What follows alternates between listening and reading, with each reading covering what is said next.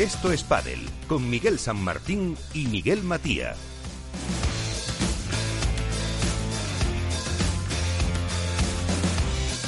Y todo el equipo con eh, Jorge Zumeta en la parte técnica desde el estudio Naturgy de Capital Radio. Vamos a hablar de pádel, vamos a hablar de deporte, de lo que se está cociendo, de lo poco que tenemos en competición, eh, muy poquito, muy poquito, a la espera de que ya se confirme eh, o no ese calendario del circuito profesional que por ahora todavía creo que no hay nada seguro, al margen de que, pues lo como nos contaba eh, Mariano Amat, el entrenador de Alegalán y de Juan Lebrón, se pueda empezar para la última semana, penúltima del próximo mes eh, de marzo.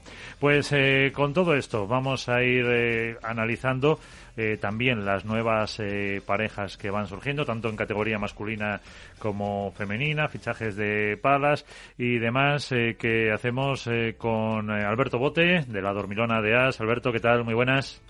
Muy buenas noches, Miguel, ¿cómo estás? Muy bien, y con eh, Iván Hernández en Valladolid, eh, a contrapared lo tenemos ahí. Eh, Iván, ¿qué tal? Muy buenas. Hola, muy buenas noches, Miguel, aquí estamos. Pues con la garganta preparada porque vamos a empezar a contar y a comentar cómo viene la actualidad.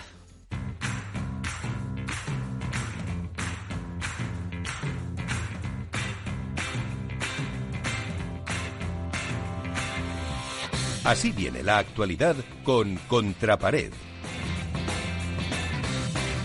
A ver, Iván, eh, después de la semana pasada que hicimos un repaso un poco más amplio de lo que había sido pues eh, prácticamente desde el fin de la temporada, eh, ¿con qué te has quedado de estos últimos siete días? Bueno, la verdad que es que ha habido poca actividad, Miguel. como en cuestión de, de pádel en sí poca actividad, lo que sí que ha habido es mucha presentación, ¿no? Eh, lo único, pues, por comentar un poquito, ha habido una exhibición en Suecia con un canal que se llamaba Estudio Padre, en el que han ido Carolina Navarro, Lucía Saiz, Pati Yaguno y Virginia Riera a jugar allí a Suecia para promocionar el pádel y hemos tenido a nuestra compañera María Guaconín retransmitiendo en el streaming, o sea que bueno, hemos podido ver un poco el cómo se, se juntaban parejas como Pati Yaguno y Virginia Riera a ver cómo se van a enfrentar este año, cómo van a jugar, han ido también Miki Yanguas y Iván Ramírez a jugar allí, bueno, pues ha sido una pequeña exhibición en Suecia para fomentar el pádel en ese país que sabemos que tiene un potencial tremendo y que está evolucionando muchísimo. Y luego, en cuestiones más importantes, hemos de decir que World Padel Tour ha hecho la presentación de los Challenger. Recordar que la semana pasada eh, esta cuenta contra pared hablaba de Ultimate Padel Company, una empresa valenciana presidida por Jesús Ferrer, que no es ni más ni menos que el yerno de Juan Roche de Mercadona, o sea que dinero hay por medio en el cual eh, han sacado seis torneos, que es los que dijimos que iban a ver, eh, que van a ser en Calanda del 23 al 29 de agosto, en Albacete del 14 al 20 de junio, en el Puerto Santa María del 12 al 18 de julio, en Segovia, aquí cerquita de mi tierra, del 27 de, de septiembre al 3 de octubre, en Castellón, en la Nucía, del 9 al 15 de agosto, y un final en Alfafar, que es el club perteneciente a esta misma empresa, del 11 al 17 de octubre, que son torneos Challenger a partir de la, del ranking número 13, por tanto vamos a poder ver grandes parejas y se va a destacar sobre todo por lo que pone que han puesto como el color naranja como, como, como seña de identidad de, del circuito. Entiendo que el color naranja por la empresa valenciana, por el significativo que tiene el color naranja con Valencia, con, el producto ah, alimentario y la buena noticia, por ejemplo, es que hoy mismo habían anunciado que iban a tener streaming desde el viernes hasta el domingo todos los partidos. O sea, creo que es algo interesante el que cuanto más streaming haya, mejor.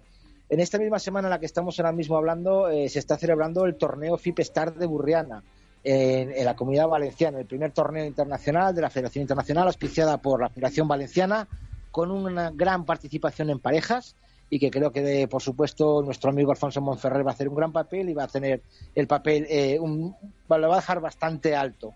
También hemos tenido la presentación de, vamos, la presentación, el anuncio, no la presentación como tal, del Mundial de Qatar. Recordar que el año pasado se iba a celebrar en el mes de noviembre y han anunciado para este año del 20 al 25 de noviembre en Qatar. A ver si podemos ir, Miguel, a ver si hace una excepción, a ver si, si suelta un poquito la pasta a la radio y, hablamos con, ¿no está por ahí Xavi Hernández? Alguno de estos ahí españoles y está eh, Gaby, el de la Leti, eso, a ver si, si nos invitan. Bueno, si nos invitan un poco, si tenemos la posibilidad de meter a Carraro y que nos haga una, una propuesta o que nos haga un descuentillo en los, hoteles y en esas cosas, a ver si podemos ir a cubrirlo.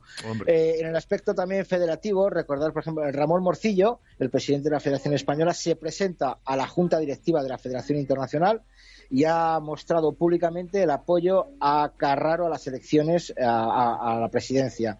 Esto demuestra el buen papel que está haciendo la Federación Española, el ir de la mano oficial.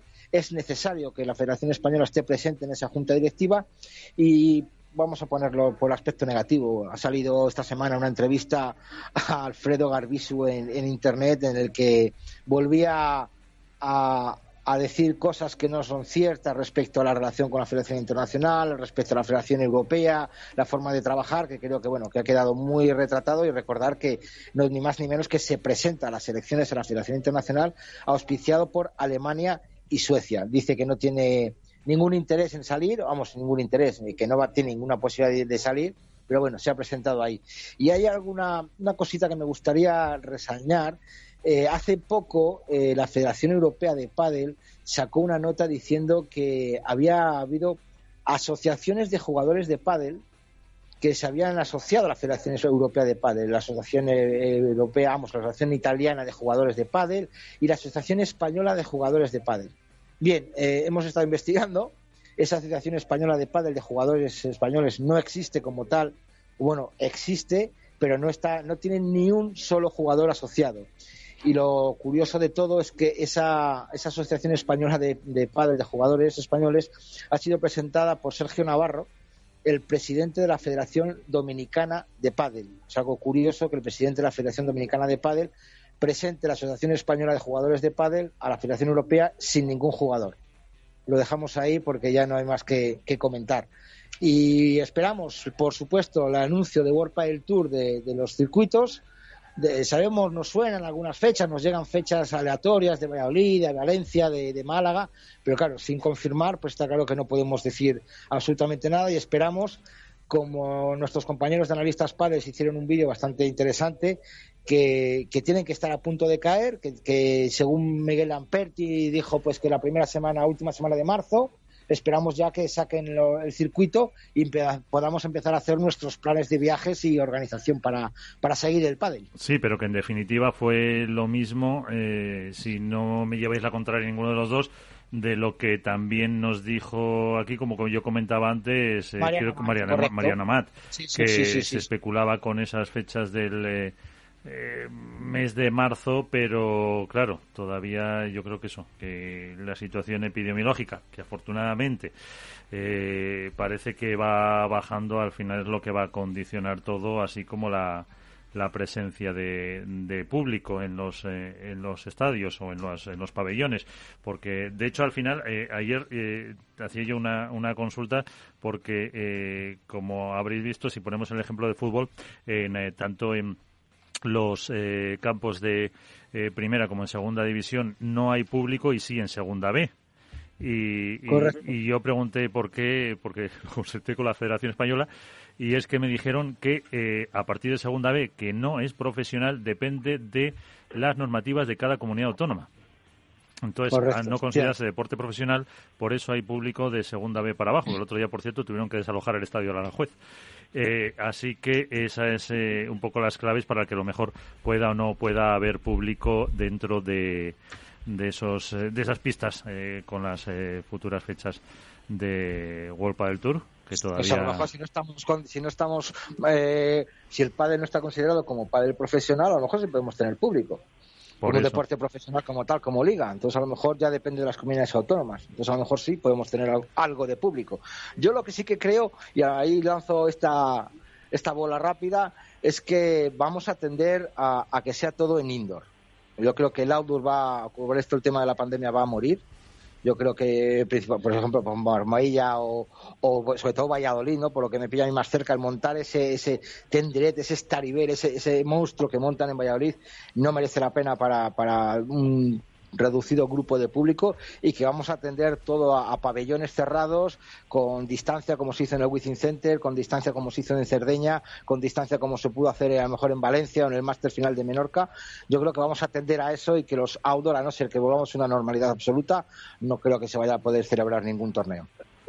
Es curioso, ¿no, Iván? Que como tú dices, por lo que la logística que supone, es normal que se tienda al indoor porque hay pabellones que están ya preparados para poder realizar eventos deportivos, pero es curioso que toda la normativa sanitaria invita a hacer actividad deportiva y, actividad social al aire libre, ¿no? Para evitar, con una medida de seguridad extra para evitar los contagios y que pueda ir por ahí. Me parece curioso. A ver, no, está buenas, Buenas noches, nada, nada, de vos, nada. Eh, bueno, buenas noches a todos, Alberto, Iván, eh, Miguel, no sé si tengo por ahí todavía a Waconic o no. Pero, pero bueno, es muy bueno lo que decía Iván y lo que apunta, lo que apunta Alberto. Es decir, es curioso cómo en una situación de pandemia al final las soluciones se encuentran en indoor, donde parece, todo parece, porque claro, no tenemos, no tenemos certezas de nada de todo esto, o por lo menos nos movemos a golpe de titular siempre y de, y de métricas. Parece que el indoor es la, o todo lo que se ha cerrado, es lo que es un mayor eh, vehículo de contagio, ¿no? Pero es cierto, lo que dice Iván tiene bastante sentido, porque porque los indoor al final no aglomeran gente en alrededores, como pasa en Valladolid, por ejemplo, o en alguna otra cita que hemos visto, te permiten un control muchísimo más exhaustivo de, accesos, de pues de que no la gente al salir pues no, no se aglutine y, por tanto también para los propios ayuntamientos es más sencillo controlar eh, que, si lo haces fuera donde necesitas luego unas medidas de seguridad pues eh, típicas de, de, los ayuntamientos. Es un escenario complejísimo la verdad que yo no sé si voy a hacer aquí la primera porra, ya sabéis que soy muy de porras. Eh, voy a empezar por Iván. Iván, ¿tú te atreves a decir un número este año de pruebas del World del Tour? Uf, pues mira, me voy a tirar a la piscina y voy a hacer lo mismo. Con horquilla, ¿eh? Con horquilla. con horquilla. Yo con horquilla, entre 8 y 12. Entre 8 y 12. Hombre, yo creo que el, ¿cuánto era el acuerdo con los jugadores del año pasado que este año fue 10. Mínimo 10. Eh, mm. Yo creo que mínimo tienen que hacer eso. Y yo creo que, lo, eh, sin contar los Challenger, que ¿cuántos has dicho de los Challenger, eh, Iván? Que los comentábamos la semana pasada, 6 Challenger. Pues yo creo que entre uno y otro van a ser 20 pruebas. Sin contar Challenger. O sea, contando Challenger, unos 20, si no cerca de 15. Yo creo que cerca de 15 puede ser una opción, sí, más los Challenger o moverse en 13, 14 más 6. Sí, sí en torno a los 20 contando los Challenger. Total, sí. Bueno, yo los Challenger no los he contado, pues suma Challenger y me llevo, me llevo a 18. Sí, estás ahí. yo, yo, yo, creo que entre 18 y 21 pruebas va a haber. Menos no pueden hacer.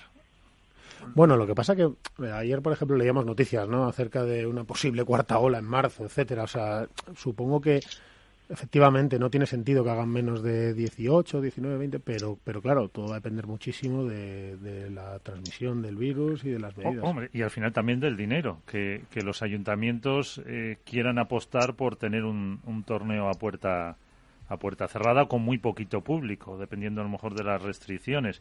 Que fíjate que por contra, al aire libre, mm, a lo mejor es, mm, evidentemente es menos la transmisión que puedas tener en un recinto cerrado. Mm, pero claro, la apuesta eh, de infraestructura es más grande, porque si tienes un pabellón ya lo tienes, pero montar No, y que, y que luego los ayuntamientos hay otro tema, que es un tema político. Es decir, ahora de repente que salga a la luz o que sea o que sea un eslogan o un claim o un titular de un periódico que se va a celebrar un World del Tour más allá de cuando esté pagado, que a lo mejor está pagado de hace dos legislaturas, pues parece como poco solidario, ¿no? Es como políticamente incorrecto eh, de repente que parezca que has destinado un dinero y, bueno, y más lo que tienes que destinar, porque luego hay que ajustarse un poco a, normativas de seguridad, etcétera, que, que, eso incurre en gastos por eh, en policía, en guardia, en guardia civil, en, todo, vamos, quiero decir, en infraestructuras, en corte de calles, etcétera, etcétera. Entonces yo creo que políticamente luego hay, hay ese tema, y es que los, los ayuntamientos salvo que tengan unos acuerdos muy fuertes y, tal, pues, pues muchos,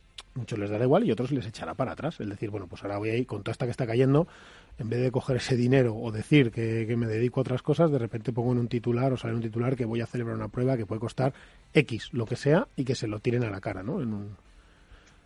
Eso, yo creo que ese tema puede influir también bastante. Por, por, eso yo me acuerdo que cuando hablábamos, Iván, no sé si te acuerdas, que yo te decía, hombre, yo creo que en Valladolid no debería producirse, pero no por nada, sino porque aunque pudieran y tal, es que para el alcalde de Valladolid o para el, para el Partido Socialista, para quien sea, de repente, en mitad de todo ese Cristo, que le saquen que se ha gastado X dinero en esa prueba, aunque esté pagado anteriormente o lo que sea, ¿no? Eh, yo creo que es, es complicado, es muy complicado es muy complicado que, un ayuntamiento se meta a gastar lo que dices, pues que el ayuntamiento de Valladolid en, el último World del Tour se gastara 250.000 euros y, que la gente diga, ah, qué bien, nos gastamos 250.000 euros cuando hay gente que no puede comer, que no, hostelería cerrada, ayudas. Eso yo creo que es muy difícil. Por eso yo creo que eh, me atrevo a decir y a tirar piedras contra mi tejado en el que vamos a tender a, hacer el torneo encerrado, porque quieras o no. el montaje es menor.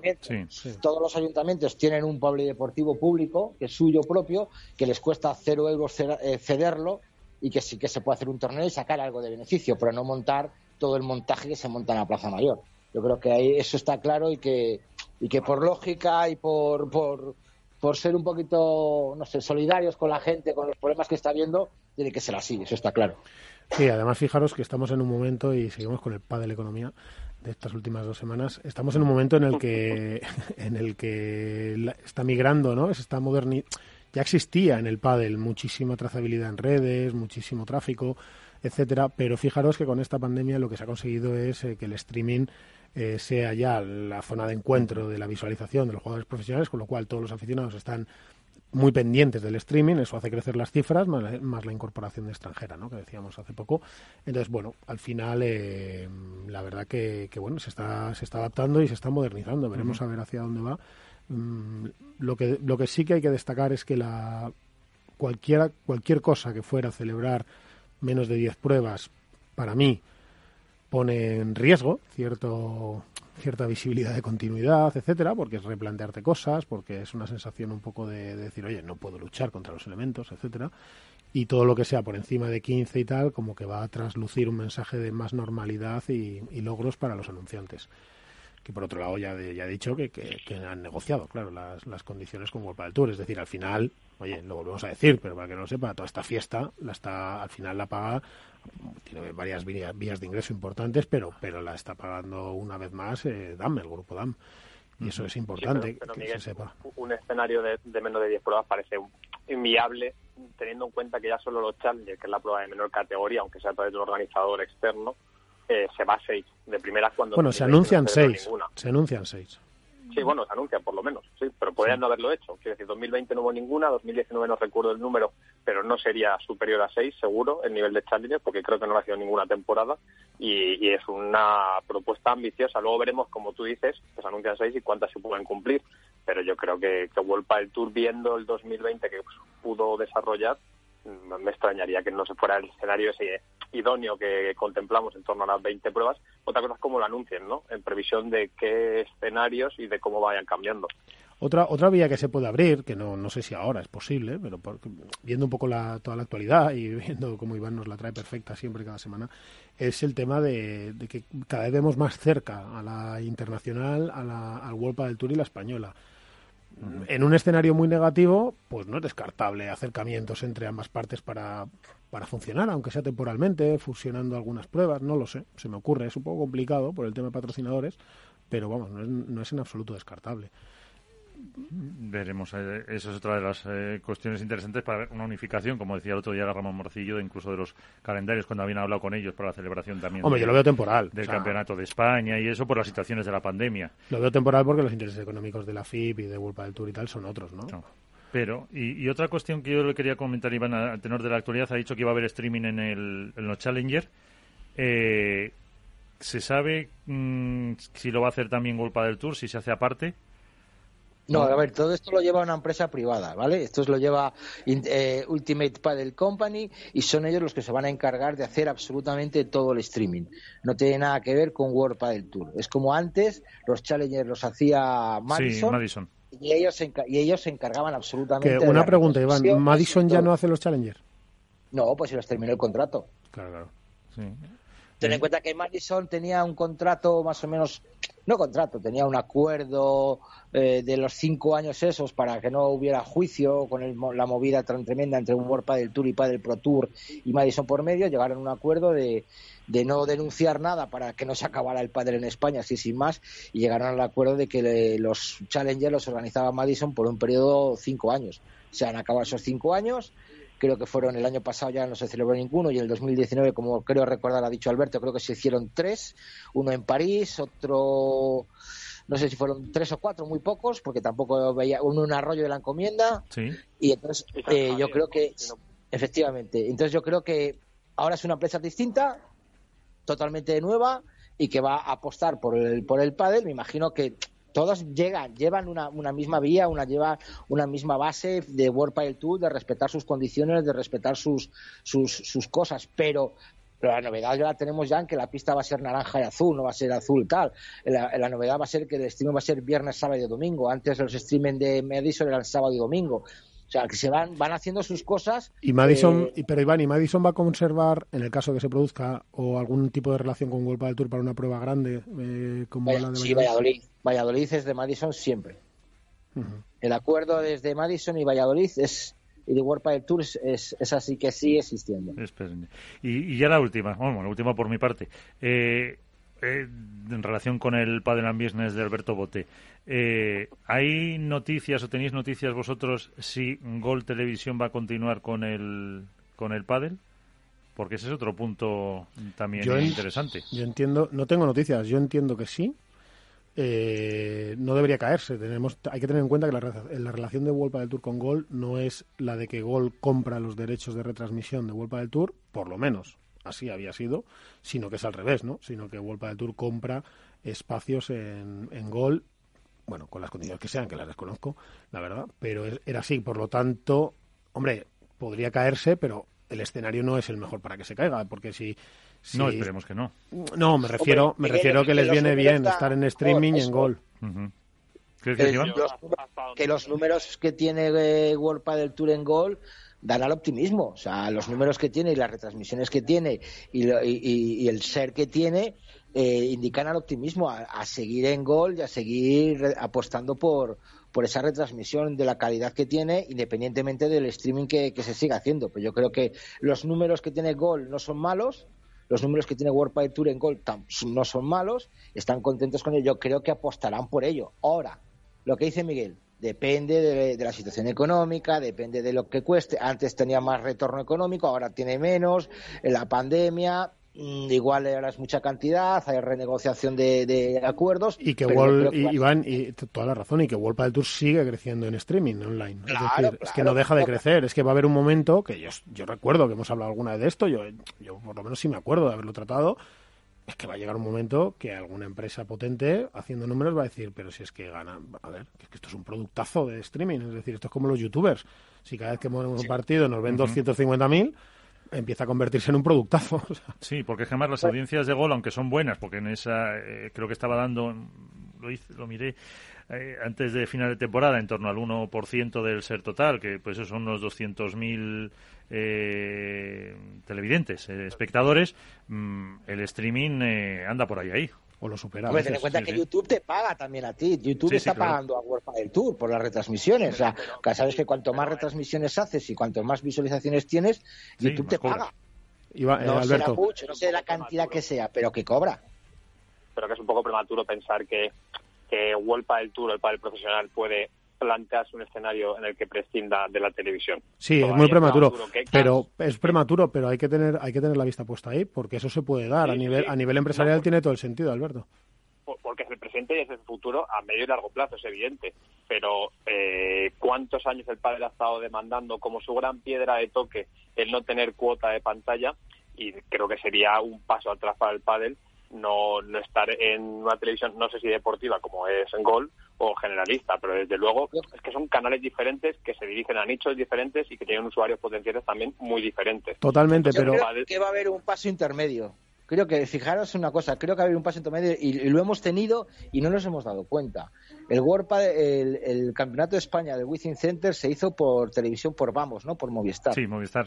Yo creo que ese va a ser el siguiente paso, a un canal privado, un canal de suscripción, en el cual el World Padel Tour reciba una cantidad de cada asociado que quiera pagar para ver el World Padel Tour y estar un tiempo en un canal privado. Y a lo mejor el siguiente paso, ya es lo que dice Miguel Matías, ya sería el streaming total abierto que tipo tipo youtuber, tipo Twitch, tipo de ese estilo, en el que ya va a ser la bomba. Pero yo creo que el siguiente paso a lo mejor puede ser en un canal privado de, de, de, de televisión. Hombre, todo esto es... eso, eso, se ha intentado durante años, Iván, ya lo sabes. Sí, sí, no, pues no, pues efectivamente, se intentó, se intentó.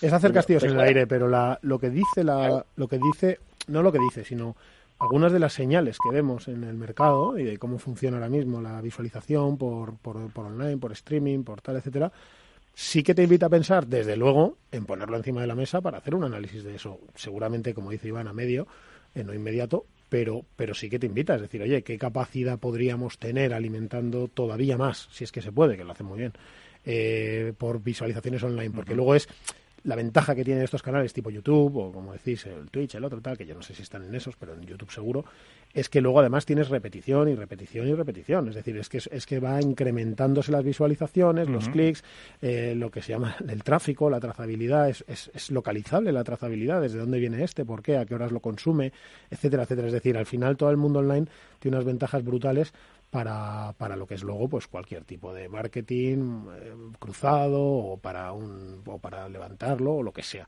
Entonces, eso tiene todo el sentido. Es que estábamos hablando, estamos viendo ahora cómo los youtubers están en la picota, porque si uno se va a Andorra, si otro no sé qué, tal, tal, y te pones a ver cifras y dices, bueno, es que World del Tour, mm, es que, es que ya muchos youtubers quisieran tener los impactos que tiene World del Tour, no solamente en el streaming, sino luego en los vídeos. Ahora, que no es una retransmisión directa, que no es que no es el mismo espectáculo. Sí, pero, sí, pero, luego se dobla la, lo de...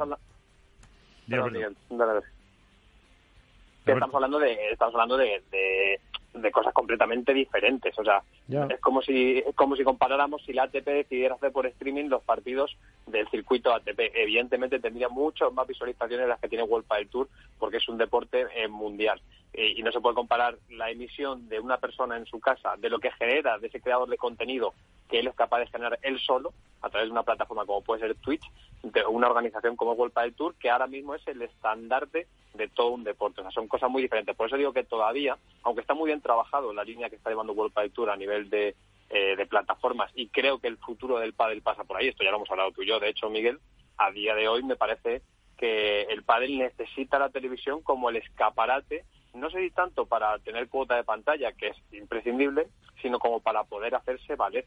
Eh, un deporte necesita estar en la televisión. Sí, pero es más permeable, pero, pero, pero ¿cómo consumimos tú y yo si quisiéramos NBA?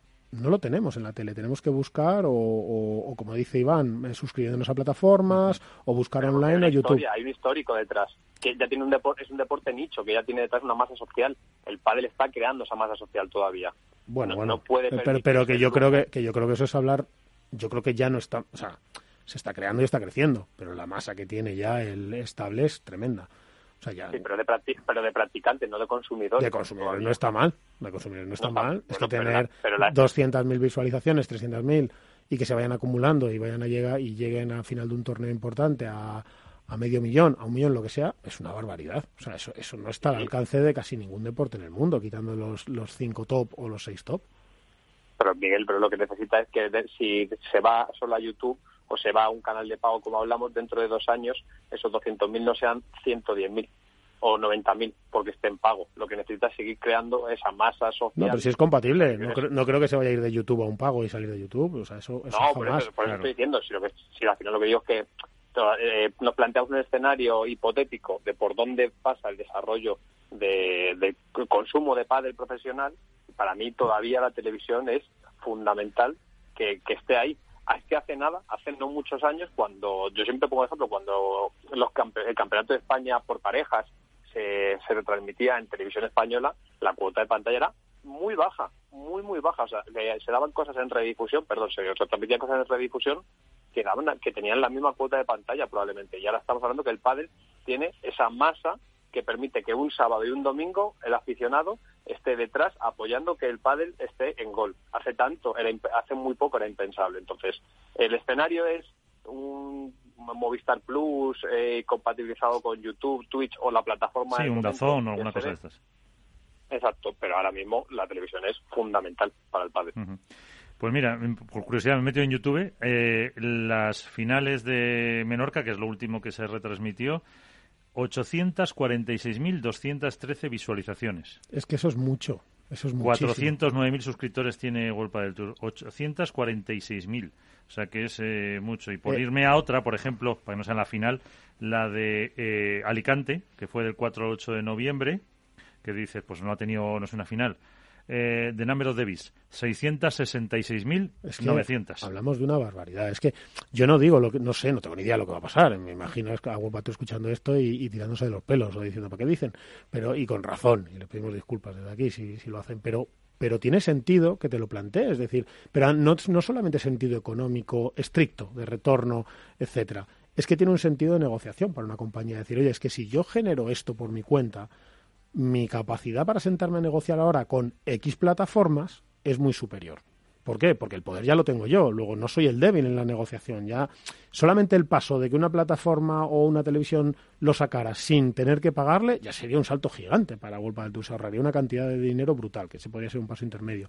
Ni que decir una plataforma si esa plataforma pone medios o lo que sea y además, oye, luego mete algún programa eh, semanal de, de pádel y va, y va repitiendo lo que se ha dado. Y ahora que parece que hay buen rollo con, con FIP y con Española va a haber más contenido para sacar en estos programas, es decir, la televisión reinventada tiene que llegar. Para mí, Gol TV es la herencia de una querencia. Es decir, se soñó con la tele constantemente y Volpa de Tour hizo muy bien, consiguió, consiguió aquel objetivo, que ha tenido muchos beneficios. Pero es la herencia. En el estándar moderno que vivimos y además azuzados por la pandemia, desde luego debería estar encima de la mesa el replantearse los temas. Porque es que hablamos, si vas sumando, de muchos millones de visualizaciones al año. Muchos millones. Y eso tiene un valor incalculable. Pero tiene trampa porque son visualizaciones, pero ¿cuál es el tiempo eh, de, uso del usuario, por ejemplo? Porque estamos hablando de una retransmisión de cuatro horas. esa visualización bueno, pero eso es en lo que trabajas. Pero, pero, pero, Alberto, eso es en lo que trabajas en una compañía. Es decir, tú pones las métricas, haces, monitorizas todo eso y te pones a trabajar en ello. Es decir, vamos a aumentar el ratio de, visualización media, vamos a aumentar la retención, vamos a, aumentar la repetición, la suscripción, etcétera, etcétera. Es decir, es que, es que si no por la tele, ahí seguro que tienes muy difícil trabajar, porque pertenece a otro el público y dependes de muchos más factores. Por eso digo que tiene todo el sentido trabajar en esa línea. Ahora, que tenga sentido no quiere decir que sea lo que hay. A lo mejor hay incluso propuestas encima de la mesa mucho mejores y están ahora mismo hablando, yo que sé, me lo invento, me lo voy a inventar, ¿eh? que de verdad que no tengo ni idea, con Antena 3, porque está interesadísima. los, O sea, que, pues oye, eso desde luego echaría al traste con todo. Pero que tiene sentido que el negocio que está montando World del Tour debería ser, es en ese vertical del streaming, etcétera, es muy próspero, muy, muy próspero. y tiene sentido hacerlo crecer, tiene sentido investigarlo. Está en, una, etapa de maduración que me parece que tiene muy buena pinta y que han sabido trabajarlo muy, muy bien, cosa que habla eh, bien del equipo de comunicación y de la perspectiva que tenían del padre como producto televisivo y audiovisual y que veremos a dónde llega. Pero hoy en día es que hablamos de 800 visualizaciones, que son muchas para el pádel, por supuesto. O sea, es que no podemos olvidar de dónde viene el pádel y de cuánta gente consumía pádel hace... Es que fíjate las cifras, Alberto. Es que estamos hablando de que por el YouTube de eso ha habido 800 y pico clics que se han metido. Luego habrá que ver efectivamente cuánto ha estado cada uno. Sí, pero si te metes, tampoco te metes para cinco minutos. Si vas a ver un partido de pádel, sabes a lo que vas. Sí, habrá un 30% que sí y tal, pero a lo mejor tienes una en total... no las cuatro horas, pero más de una hora o así que veas un rato el partido si lo ves. Porque eso que has puesto era la final. Sí, pero el que te he dicho, 667.000, era un partido de Alicante. Claro, es que a lo mejor vas sumando y dices, bueno, es que 800.000 la final, 400.000 las semis, una de ellas, y 300 otra. Es que son 700, más 800.000, un millón y medio y tal. Es que a lo mejor un torneo bueno te está dando 2, 3 millones de visualizaciones. Eso es una salvajada. Es que eso en el mundo actual que nos movemos, a nivel de impactos, hay muchas impactos, sí, claro. Es que las empresas están dispuestas a pagar muchísimo dinero por, por tener 2 millones. Vamos, el programa que más se vea en España en televisión en hora punta brutal estará ahora mismo en 3 millones de, visualizaciones. no llega a 4 ahora mismo. Y es, una vez a la y es una vez a la semana. Se han perdido aquellos de los 10 millones algo así. Ahora está en 3, 3 y medio, 4 pero no, es comparable. no, evidentemente no es. saber un poco los pies en el suelo. Que no, no, los pies en el suelo yo los tengo. Lo que te digo es, es más, es más. Yo creo, perdona Alberto, perdóname Alberto, es mucho mejor tener 3 millones de personas viendo un torneo de World del Tour que 3 millones de personas un día en televisión. ¿Por qué? Para el deporte, para World del Tour. ¿Por qué? Porque los puedes manejar, los puedes entender, los puedes analizar, los puedes retener, fidelizar, darles contenido, etcétera. En televisión, el contenido que lanzas es el que es. Es el que es y no vas a competir nunca contra los Sálvames y los, y los eh, no sé cómo se llaman, los de Telecinco, de que se pegan y no sé qué, y que se mm. enrollan unos a otros y tal. Los realities. Los realities y tal. Entonces, no puedes competir contra eso. Luego, si no puedes competir, el escenario para mí, Alberto, no es es mejor o es peor, es, oye, ante eso, que no voy a competir nunca, ni es mi escenario, porque obviamente esto no es la final de la Copa del Rey, Madrid-Barça, todo esto que tengo tiene un valor incalculable. Sí, sí, por supuesto, pero lo que estoy diciendo es que no se puede comparar. Quiero decir que la capacidad que tiene de tener a 3 millones de personas diarias en televisión eh, en un prime time comparado con tener 800.000 visitas o 3 millones de impactos en YouTube en un torneo no es equiparable y no es comparable, ni siquiera tiene el mismo precio ni el mismo retorno directo e indirecto a día de hoy. eso es así. Otra cosa es que, si lo que estamos, y yo creo que estamos en la misma línea, que es que el pádel está trabajando muy bien el porvenir del desarrollo como industria eh, audiovisual, por decirlo de alguna forma, en su faceta profesional. Por supuesto que sí, y es que si yo estoy, no, llevo la contraria, simplemente es que creo que ahora mismo tiene que ser un escenario todavía más comedido, no se puede prescindir de algo que hace probablemente también, porque no, que, ¿de dónde viene esa gente que consume YouTube? Mucha vendrá probablemente de la que estaba consumiendo televisión, que un día se encontró con que ponían pádel en televisión por primera vez hace cuatro o cinco años y decidió empezar a consumir eh, pádel eh, de forma, bueno, bueno más más concurrente a través de, plataformas como YouTube. Entonces, el pádel necesita la televisión todavía, aunque solo sea por darle empaque, por darle eh, personalidad, porque la televisión vende mucho. Estar en televisión vende mucho y hay muchos deportes que no están en televisión que poco a poco van cayendo de nuestro racismo cuando han tenido una, popularidad muy alta. Entonces, el pádel es un deporte muy joven todavía. Yo, yo estoy de acuerdo. Lo que pasa es que aquí sí me surge una duda siempre. Mira, os lo pregunto, Iván, que anda por ahí callado. Em, para mí tiene muchísimo valor, eso es, eso es indudable, ¿eh? que quede bien claro. Pero, pero ¿tiene tanto valor estar en la tele per se como estar en la tele a las 12 de la mañana en Gol TV? Sí, este, mientras estemos en la televisión, a mí me da igual la hora que sea, Miguel. Habla mal de mí, pero habla, ah, pero habla de mí. O sea, a mí me da igual que sean las 10 de la mañana. ¿Cuánta gente se levanta un domingo o un sábado a las 10 de la mañana para ver las semifinales o la final? Y que otros días que no hay padres no se levanta. O sea, yo bueno, pues nosotros somos unos locos, unos friques y vamos, nos ponemos hasta el despertador y desayunamos y todo tranquilamente para ver el pádel. Pero ¿cuánta gente ve eso, se levanta para ver el pádel? Porque antes no había esa, esa opción, que es lo que dice Alberto, ha descubierto que el pádel, que su deporte, o que el deporte que él practica, o que le gusta eh, jugar los fines de semana, también se ve en la televisión, y ahora pues lo veis, se engancha a la televisión. Yo creo que me da igual la hora, por la mañana, por la tarde, por la noche.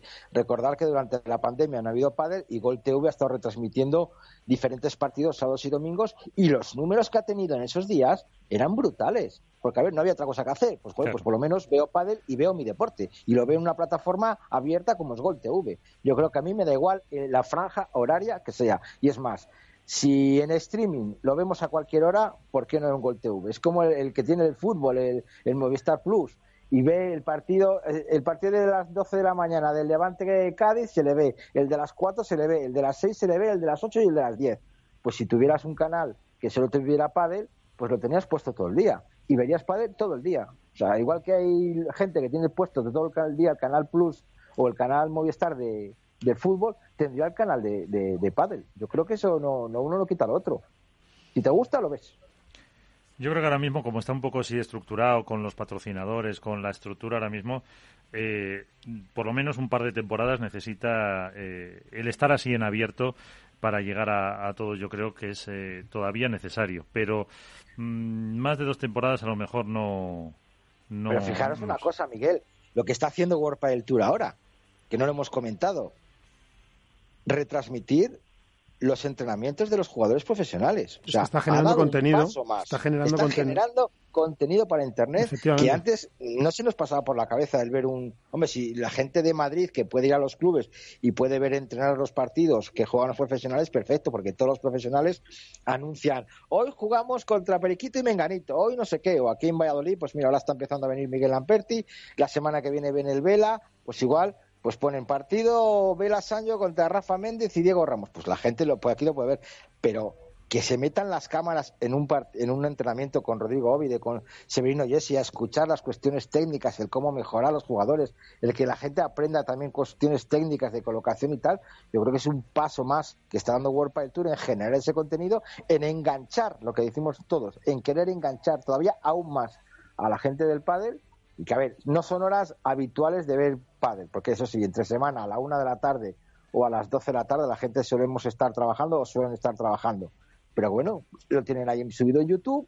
lo pueden ver por la tarde, lo pueden ver por la noche o el fin de semana que ahora mismo no hay pádel. Dicen, bueno, pues voy a ver cómo ha entrenado Juanito Lebrón y, Galán, que parece ser que han tenido una repercusión brutal en retransmisiones. O la Salayeto, también otra, otra retransmisión increíble. Pues bueno, pues luego es el fin de semana. Es el cuestión de crear contenido y que la gente se enganche al deporte, ni más ni menos. Sí, lo que pasa es que esa generación de contenido es muy buena para televisión y para todo lo que sea online, ¿vale? Pero en online es mucho más manejable. Eso es lo que yo digo. Entonces, claro, si World Tour sigue dando pasos acertados en cuanto a la retención y la generación de contenido, pues bueno, pues, pues, pues es que tiene todo el sentido. Aparte de que el futuro, como bien decía Alberto, pueda, más allá, yo me acuerdo que esto lo hablábamos en Italia, pero tiene toda la razón, es que el futuro va para allá, eso es seguro. Lo que no sabemos es cuándo, cuándo será tan tan preponderante como para que ya solo estés en online o tal, que no tengo ni idea, o nunca, ¿no? O a lo mejor no pasa nunca, siempre hay que compartir. Pero está claro que, que el futuro va para allá. Vamos, yo cuando dices las cifras de Lebron y de Galán en los entrenamientos, que no sé cuáles han sido, pero lo puedo imaginar, pues seguro han visto 150.000, 200.000 personas, pues me parece una barbaridad. Es que me parece una barbaridad. Pues fíjate, estaba buscando las audiencias de gol eh, el- en la propia web de World Padel Tour. De la final dice que el SAER estuvo en torno al, al 1%. Eh, sí da más datos en las de Alicante, que antes habíamos mencionado. Eh, la final, de que fue Estupa y Sanio con eh, Ale y Lebrón, eh, SAR eh, o SARE, como lo digáis, 1,4%. 120.000 espectadores de media. Eh, tuvo picos del 2, que son 100 170.000, y las final de las chicas, eh, 1 con 1, 100.000 espectadores de media. Esos son los datos de, mm, de la tele eh, en la propia web de World, de World Padel Tour. Y Eh, es una cadena como, como gol, Miguel. Claro, o sea, pero quiere decir que de cada 100 espectadores que a las 10 o a las 12 de la mañana estaban viendo la tele, había uno. Pero, pero, pero una cadena como gol. O sea, ¿en qué dial, ¿sabéis en qué dial tenéis gol? Yo sí. ¿Alguno? Yo no, yo, Yo sí, yo en me el- meto en canales y a- por la- en la G. Yo como lo veo, lo veo por una plataforma del 98. Yo en la G de... Vale. tiro a la en G y 98. pone Gol TV. Vale, Entonces, lo que quiero decir es que eh, tiene mucho mérito tener 130.000 espectadores de media un domingo en un canal como Gol, que su cuota de pantalla media estará por ahí, además. Sí, yo creo que está por debajo del 2. Eh, y que si estuviera en la sexta o en Antena 3, ¿cuánto sería? Por hipotetizar, ¿eh? quiero decir, ya que estamos eh, haciendo un poco escenarios eh, imaginarios, ¿dónde estaría? A lo mejor podríamos estar hablando que sería tres, cuatro veces más, tranquilamente. Puede ser. Y si lo presenta Ferreras ya, con cada punto, ya te mueres. ¿no? Ya. Te echa la bronca, No, pero te lo... Ese jugador Ya, se ha dejado la vida. A donde voy es que hay escenarios intermedios, que es lo que estábamos hablando, ¿no? Y que el pádel no caminará, está trabajando muy bien lo que decíais ahora mismo de eh, ese streaming de los entrenamientos y demás, es un valor añadido, una, un Mira, tengo aquí las cifras. Alberto, si las quieres saber. A ver. Lebron, eh, el, el entrenamiento de Lebron y, y Galán, 120.000 visualizaciones. Como una El, final. el- el entrenamiento de Gemma Tria y Alejandra Salazar, 115.000. Y el entrenamiento de Maxi Sánchez y Tito Ayamanti, 105.000. Pues O sea, fijaros que está en las como cifras semifinal o final. como en la final de gol. Sí. Luego, fíjate si tiene sentido que World Padel Tour se plantee todo este asunto, que ya se lo habrá planteado, ya no estoy diciendo que se Sí. lo tenga que plantear, perdón, que se me entienda bien. Que si, si- si alguien es experto aquí de eso, son ellos, no yo. Pero tiene todo el sentido que se lo estén planteando y tendría mucho sentido que avanzara por ahí. Y si incluso no estuviéramos en el contexto de pandemia, mm, antes, Claro, pero antes te- que después. sí, pero te iba a decir, y era lo último, y, y- y tomamos un respirito y cambiamos de, de tercio.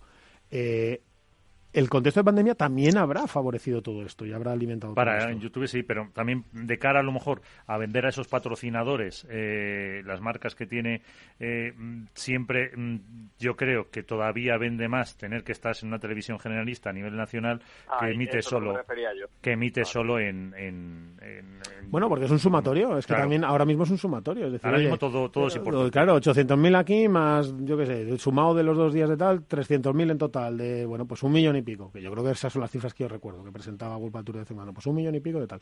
Bueno, sí, en el momento en que, en que ese, lo que está aportando ahora Gol a la visualización, en vez de ser un 10-15%, se convierta en un 3-4, pues ya no tiene sentido. Claro, ahí el poder de negociación es otro y es, y es de interno hacia, o sea, ya no hay que pagarle nada a Gol, porque ya tengo mucho más yo. Ahora, que se necesita Gol para tener lo otro y son vasos comunicantes y tal, tal. por ahora, por pues, ahora sí, puede ser. creo. Bueno, vamos a tomar un respiro, que esto de Venga. pádel, pádel y economía se nos está yendo de las manos Esto es cosa que se le ocurren al bote. y ahora volvemos.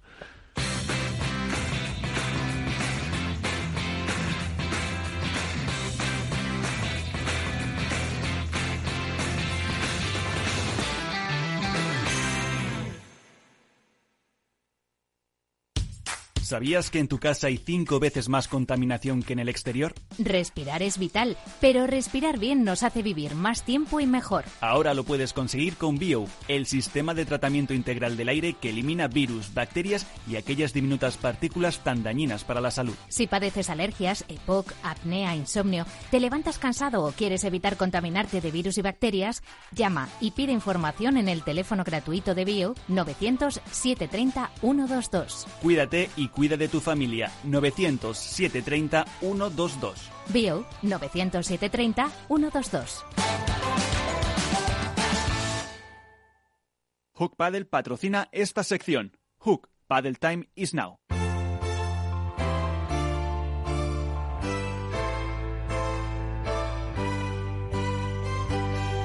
En Esto es Paddle comienza el debate.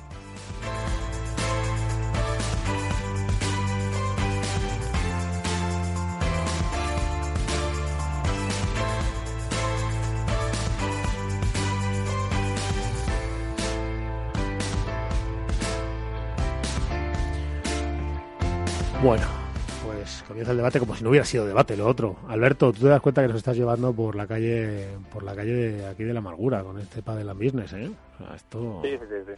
sí. Cu- Cuando menos lo esperábamos, eh, hemos creado una sección, no sé si polémica por lo menos entre nosotros.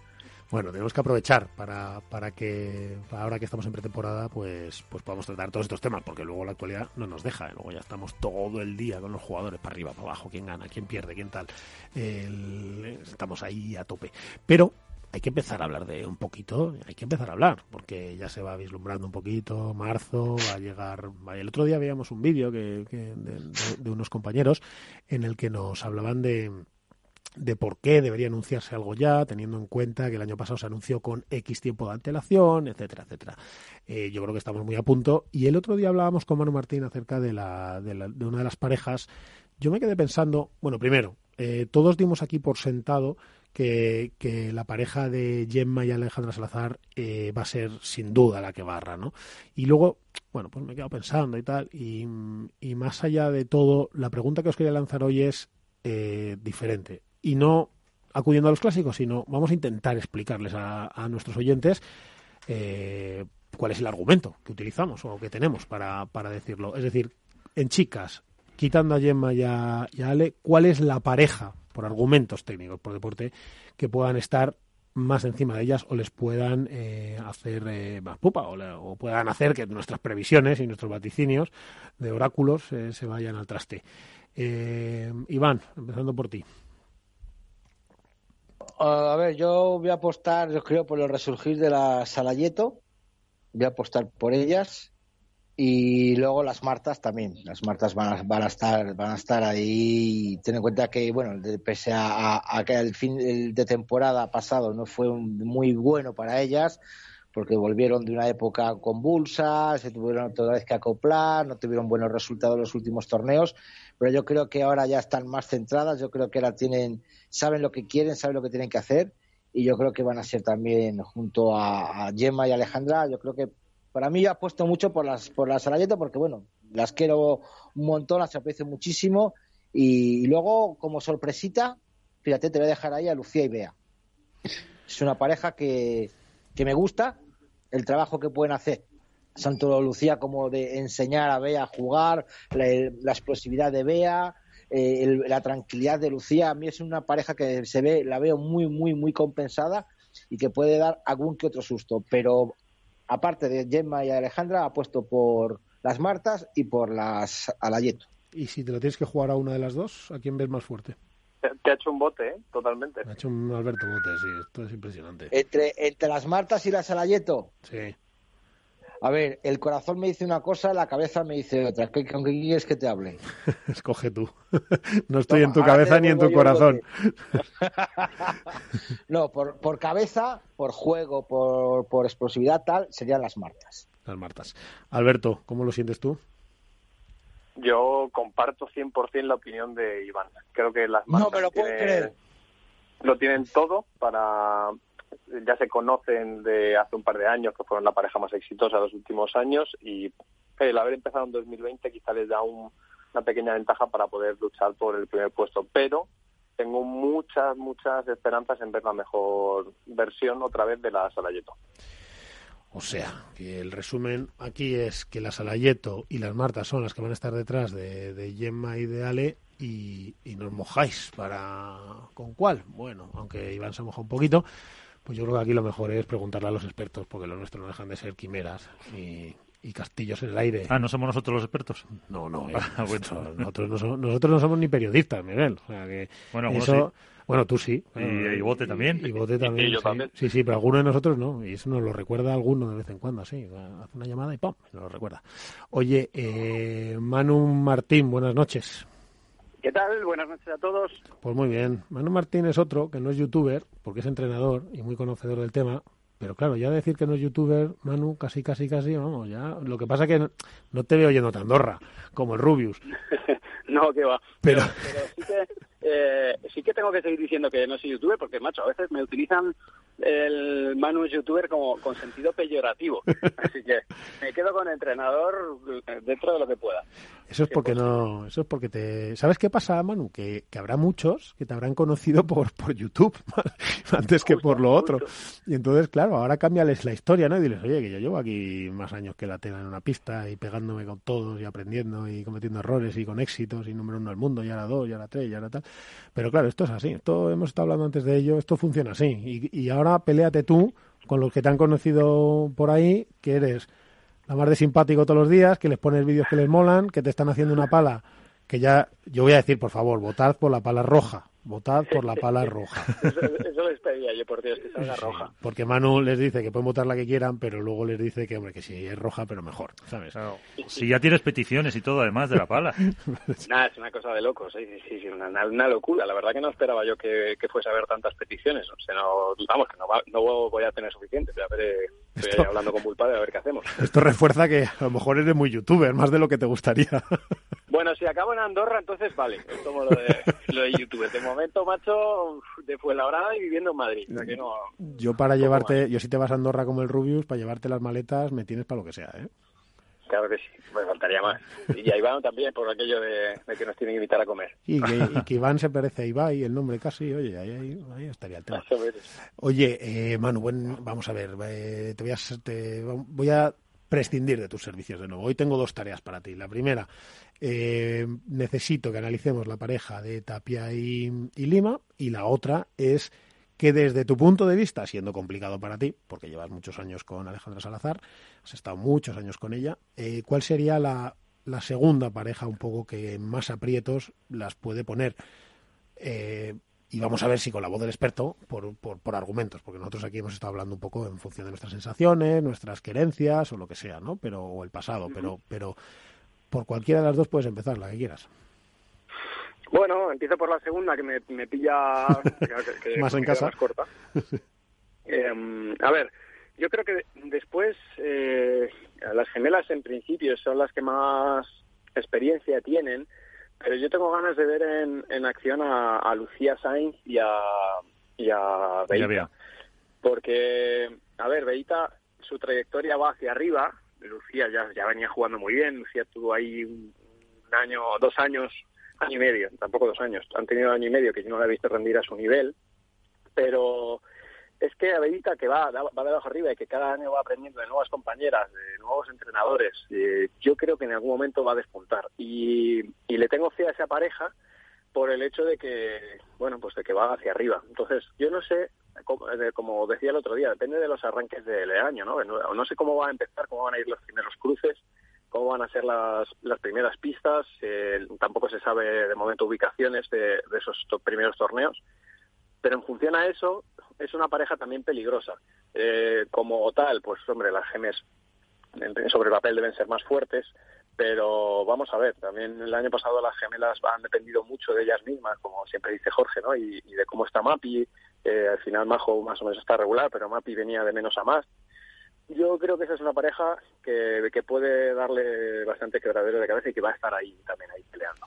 Sí, porque por juego, así sobre el papel, ¿no? Por, por, por empaste de juego, o por que luego, el empaste es otra cosa, pero por estructura de juego, ¿quién es esa pareja que les gane o no? Más complicado se lo va a poner siempre a, a Gemma y Alejandra, que ya hemos admitido que son las que son las favoritas totales. Sí, a ver, en principio las gemelas lo que tienen es mucho ganado porque no tienen nada. es la pareja que se mantiene y además juegan un huevo. Entonces, si están finas, es que si están finas las gemelas eh, son muy son muy fuertes. Es verdad que después de la lesión de Mapi ellos han tenido ya, ya tenían ahí algunos altibajos, altibajos pero pero con la lesión de Mapi pues se agravó un poco más. Pero sobre el papel, yo te digo las gemes, pero les tengo les tengo puesto fe a, a Lucía y a, y a Beita, que creo que este año pueden estar muy fuertes. Yo creo que pueden hacer grandes cosas. Bueno, pues esto ya está explicado por los que saben, Miguel. Ahora, ahora lo que yo quiero, Manu, es que hablemos, como la semana pasada hablamos de la pareja de, Vela con Sancho, pues que hablemos un poco de la pareja de Tapia y Lima. Es decir, qué nos vamos a encontrar, cuál es su estructura de juego, por dónde, si alguien tuviese que ver un partido y te preguntara, eh, qué, detalles tiene que observar y decir, le dijeras, fíjate en esto, ya verás que cuando juegan, mira, hay dos o tres detalles más allá de toda la estructura de juego que son muy chulos. Y, luego, ¿por dónde? ¿Se les, les tiraríamos una bola siempre o habría que intentarlo y por, y por dónde nunca? Claro. Bueno, pues al final ahí me, va, me va a gustar ver a Tapia con un zurdo, a ver cómo se apañan ahí por el medio, porque al final Tapia es un jugador que, que acapara juego aéreo, pero también te lo acapara Pablo, ¿no? que por arriba tiene una escopeta, además, no sabe si le pega o no le pega, cosas a ver, pues bueno, pues nada, nada que no hayáis visto a Lima, que tiene ese mago rulo a la reja, pero que muy parecido le pega por tres, y, y por ahí también Tapia pues es peligroso, hay que ver cómo, cómo se reparten esas pelotas por el centro, eh, al final, hombre, siendo más joven, pues Tapia puede, puede hacerse cargo de, todo esa, de toda esa parte, y, y luego, pues eh, Pablo, un excelente defensor, te tira el globo sale el globo de resto de revés buenísimo, o sea que te van a, van a irse para adelante en muchas ocasiones al ataque eh, con frecuencia. Y, y lo, o sea, a mí lo que me gusta de esa pareja es, por supuesto, lo, que ya sabemos de Pablo, que es algo momentos puntuales de la temporada pasada, es un tío muy regular, que la verdad que tuvo mala suerte con, pues con lesiones, con COVID que pasó después y yo creo que le pasó un poco de factura. Estoy seguro de que esta temporada lo, lo va a hacer mejor. Y un Tapia que va de abajo arriba porque cada año que, que cada año que nos, nos saca cosas nuevas, ¿no? Tiene una capacidad de, de aprender este chico que no sabe muy bien dónde termina. Entonces yo creo que este año Tapia se consolida, ya se consolidó el año pasado, ¿no? Pero, pero un poco ahí como a la sombra de, de, Vela. Yo creo que este año va, va a sacar pecho y, vamos a ver un Tapia más maduro, ¿no? Así que eh, si consigue estar bien de físico y poder moverse moverse bien por la pista y aguantar los partidos hasta el final, que el año pasado tenía algún bajoncillo por ahí que no sé si era de físico o era mental, que de repente bajaba, luego volvía a subir otra vez y yo creo que estará más sólido, pues puede ser una pareja de estas que hay que matarlas para, para, para ganarles un partido, que no, no te dejan nada. Oye, Manu, ¿y por dónde no hay que jugarles nunca? Es decir, en su estructura teórica, porque no les hemos visto jugar juntos, pero en su estructura teórica de juego, ¿por dónde dices, mira, por aquí lo normal sería que por aquí ni una? Bueno, a ver, el centro, hay que tener cuidado con el centro de la pista, que ahí eh, cuando ellos están en la red, porque tiene una escopeta Pablo y, el juego aéreo sobre las esquinas, lo mismo, si les tiras el, si se les tira el globo sobre las sobre las zonas laterales, como muy cruzado, o va, o va bien profundo, o Pablo te tiene ahí todo el tiempo bailando sobre la reja o el por tres. Entonces ahí el globo rápido por el medio para, para tratar de que, de que no se puedan afianzar bien en el suelo y, te presionen o te, o te molesten y, bueno, yo los tendría atrás. Si es posible, yo, yo creo que no, a nadie le va a gustar jugar contra ellos dos estando ellos en la red porque porque presionan y, al final Tapia también tiene mucha envergadura, aunque no lo parezca, es un tío que acaba que abarca bastante pista cuando está cuando está adelante, así que yo creo que van a intentar mantenerlos bien atrás, el, no darles esa opción a que entren sobre las rejas o, o a que entren con las pegadas. Tapia le pega también muy bien a pie firme y, bueno, pues eh, evitar esos, esos globos que te saca Lima a veces, que, no sabes cómo, muy bien cómo lo ha hecho, pero que te saca de la red rápido y, te la, y se te viene para adelante. Yo creo que por ahí eh, va a estar un poco el juego.